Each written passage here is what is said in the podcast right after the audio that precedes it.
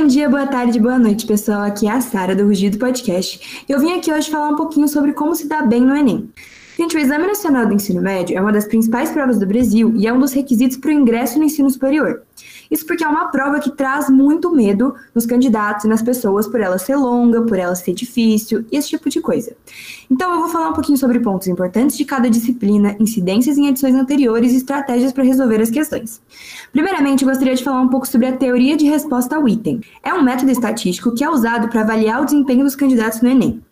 TRI considera que o desempenho de um candidato em uma questão não depende só do seu conhecimento sobre o conteúdo, mas também da dificuldade da questão. Por exemplo, uma questão muito fácil será respondida corretamente por muitos candidatos, mesmo que eles não tenham um bom conhecimento sobre aquele conteúdo cobrado. Essa é uma informação muito importante para você saber, porque ela significa que você não precisa acertar todas as questões para conseguir uma boa nota no Enem, você só precisa otimizar suas respostas assim percebendo quais questões são fáceis, quais questões são difíceis, quais são médias. Bom, agora a gente vai falar um pouquinho sobre os pontos importantes de cada disciplina do Enem. Para linguagens e códigos, literatura. Leitura. Você precisa ler bastante, diferentes fontes, diferentes gêneros, para que assim você possa estar realmente preparado. Também ler, fazer essas leituras obrigatórias, né, dos, dos vestibulares e do Enem. Para gramática, você precisa revisar as principais regras gramaticais. Pronome, substantivo, verbo, oração, esse tipo de coisa, até as regras mais complicadinhas. E para interpretação de texto, você tem que treinar com questões de concursos e vestibulares. Por quê? O Enem é uma prova cansativa, então ele vai te apresentar vários textos que você precisa estar muito bem em interpretação de texto para você ficar um tempão lendo aquilo e ainda acertar a questão. Indo para matemática, você precisa revisar os principais conteúdos: álgebra, geometria, trigonometria, probabilidade, estatística. Esses conteúdos eles são recorrentes no Enem, porque eles caem muitas vezes, eles são importantes para qualquer área da matemática. Então, revisa sempre eles e treina com as questões. Sempre exatas, a gente sempre fala isso, mas a melhor forma de você estudar para exatas é fazer exercícios. Fazer exercícios de diferentes níveis de dificuldade, de diferentes vestibulares, para que assim você se veja da melhor maneira para fazer essa prova, né? Ciências da natureza. Para física, você precisa revisar os principais conceitos e as equações, as principais fórmulas, né, que os professores sempre passam, esse tipo de coisa, e fazer muitos exercícios. Por quê? A interpretação da questão pega muito nisso também. Em física, em química, você precisa estar bem preparado e bem afiado para essa interpretação, para você conseguir realizar a questão. Em química, a gente aconselha a revisar a tabela periódica e as principais reações químicas. Nome de ácido, de base, cálculo estequiométrico, essas coisas é muito importante você saber, porque elas são as bases da química, entre aspas.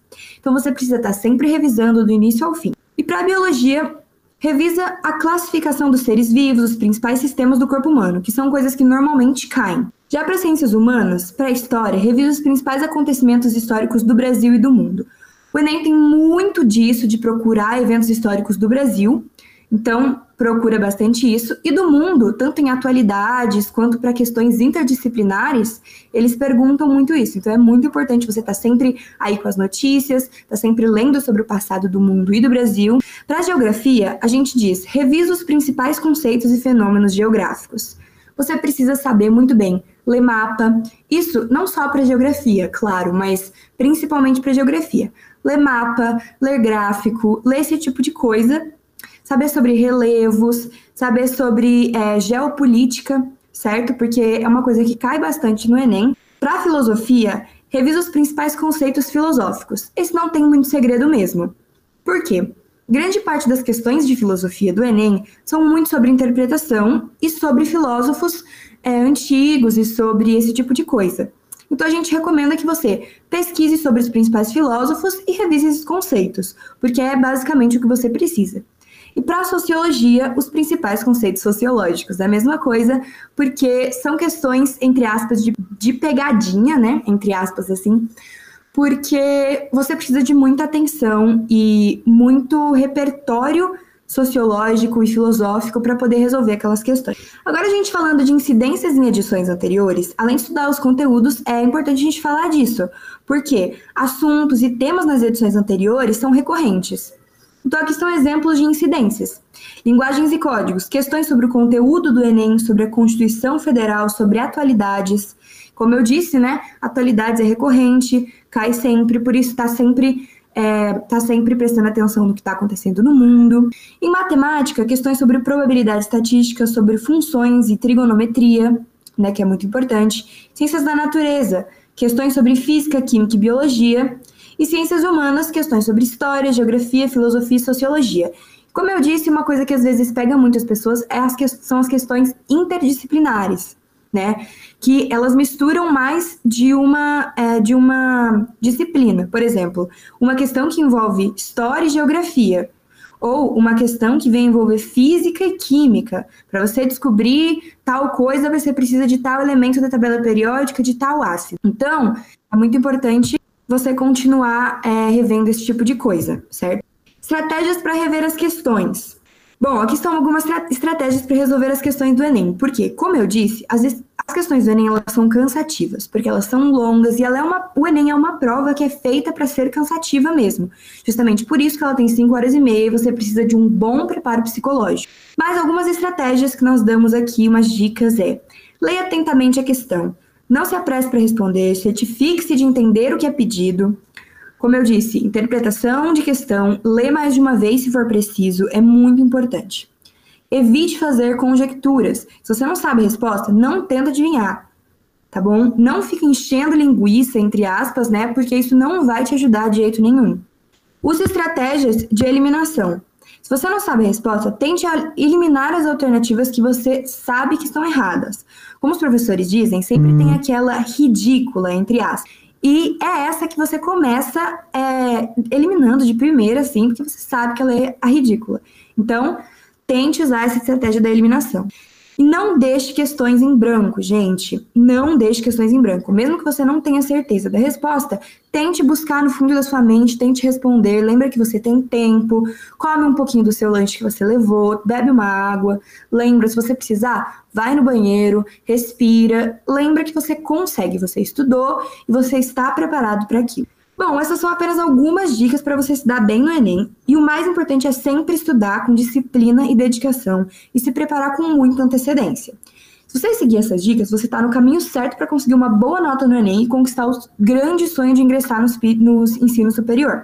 Mas como nós somos muito importantes, aqui estamos nós para dar algumas dicas extras que podem te ajudar a se dar bem no Enem umas dicas bônus, vamos dizer. Porque se você chegou até aqui, quer dizer que você realmente está interessado em ir muito bem no Enem. Faça exercícios. Quanto mais você praticar, melhor você se sairá na uhum. prova. Imprima provas antigas, procure jeitos, procure questões na internet. Tem muitas questões que você não precisa pagar nada para você conseguir realizá-las. Então procura bastante isso. Não deixe para estudar na última hora, gente. Comece a estudar, como eu disse, com antecedência para ter tempo de revisar todo o conteúdo, porque tem gente que na última semana começa a estudar. Isso não funciona. Crie também um cronograma de estudos. Isso vai te ajudar a se organizar e a não se perder no meio do caminho. Por quê? Você precisa de tal horário para estudar tal matéria, para que você não se canse também. Porque se você só ficar, por exemplo, em exatas, você é uma pessoa que não se dá muito bem com exatas, isso vai te cansar psicologicamente e não vai te preparar para o resto do seu treino, certo? E descanse. Vindo disso, descanse. É importante você descansar para que você possa estudar com foco e concentração. Então, depois de um longo período de estudo, pare, vê uma série que você gosta, que você consiga relaxar, leia um livro, dê um pulo na piscina se o clima estiver bom. Enfim, sobre a redação, o que nós podemos trazer é traga muito repertório sempre para essa questão da redação, certo? Com conversas com professores recorrentes, eu pude perceber que repertório tem muito peso, assim como o agente da proposta de intervenção. Então, faça um desenvolvimento legal, traga dados, não plagie os textos de apoio que o Enem vai te dar, de jeito nenhum, traga um repertório interessante. Pense assim: todas as séries que você já viu, todos os filmes que você já viu, todas as leis que você já teve contato, casos que você já teve contato, podem servir de repertório. Certo? Bom, gente, a gente espera, nós da equipe do Rugido esperamos que essas dicas te ajudem a se dar muito bem no Enem. E que vocês saibam que vocês estudaram, que se vocês estudaram, vocês estão preparados para esse grande desafio, tanto no primeiro domingo quanto no segundo domingo, que é uma prova tão longa. Nós esperamos que vocês se deem sempre muito bem. Um beijo, até a próxima!